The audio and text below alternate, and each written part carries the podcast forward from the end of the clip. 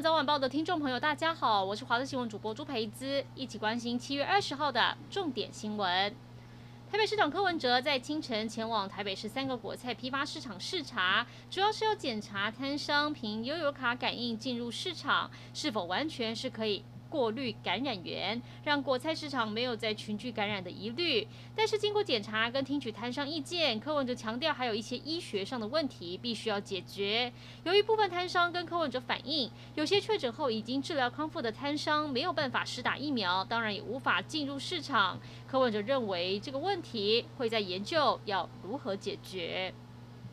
高雄市昨天下午一场豪雨，造成市区多处积水。一名女子涉水走过凤山区三民路邮局前的停车场，突然倒在变电箱跟电线杆旁边，一度失去生命迹象。送医后装叶克膜与死神拔河。高雄市议员说，这个女子触电了，但是台电跟市府公务局勘验之后，初步认定变电箱跟电线杆运作都是正常的。今天还会持续派机电技师等人调查意外原因。疫情期间打疫苗怎么成了诈骗集团用来行骗的理由？新竹一个三十岁的单身男子被自称是马来西亚华人的年轻女子骗说想来台一起生活，但出国要打疫苗跟做快筛得先借五万块。男子被诱惑立刻前往银行要汇款，但他在柜台前一直低头划手机确认，引起行员注意。最后在远景跟银行行员确认，男子才恍然大悟，这根本就是骗局一场。南投市一处资源回收厂，七月十七号深夜发生火警，差点波及附近民宅。警方调阅周边监视器，发现一名男子案发前在现场徘徊，疑似纵火。循线逮到陈姓嫌犯，他表示要到回收厂买回收物，但是回收厂六点前就关门，心生不满，纵火泄愤。我国冬奥代表团昨天出发，从松山机场搭机前往日本。除了羽球天后戴资颖以及羽球王子王子维，还有网球好手詹永然以及詹皓晴姐妹，全都到了日本。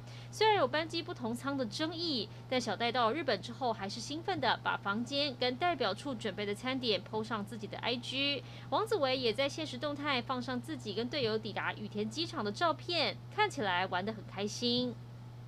一起来关心天气。今年第六号台风烟花，目前是位在台北东方海面上，持续往西北西方向前进。预计周四下半天逐渐接近台湾北部海面，周六会通过台湾北部海面，接下来持续朝福建、浙江一带登陆。由于环境利于发展，台风持续增强。而今年第七号台风查帕卡，目前则是在鹅然鼻西方海面，对台湾短期天气没有直接影响。但后续会如何跟烟花台风互相影响，都还要持续观察。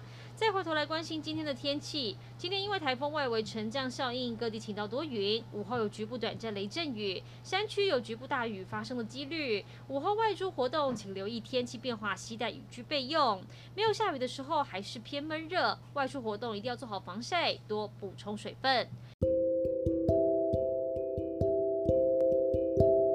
以上就是这一节新闻内容，感谢您的收听，我们再会。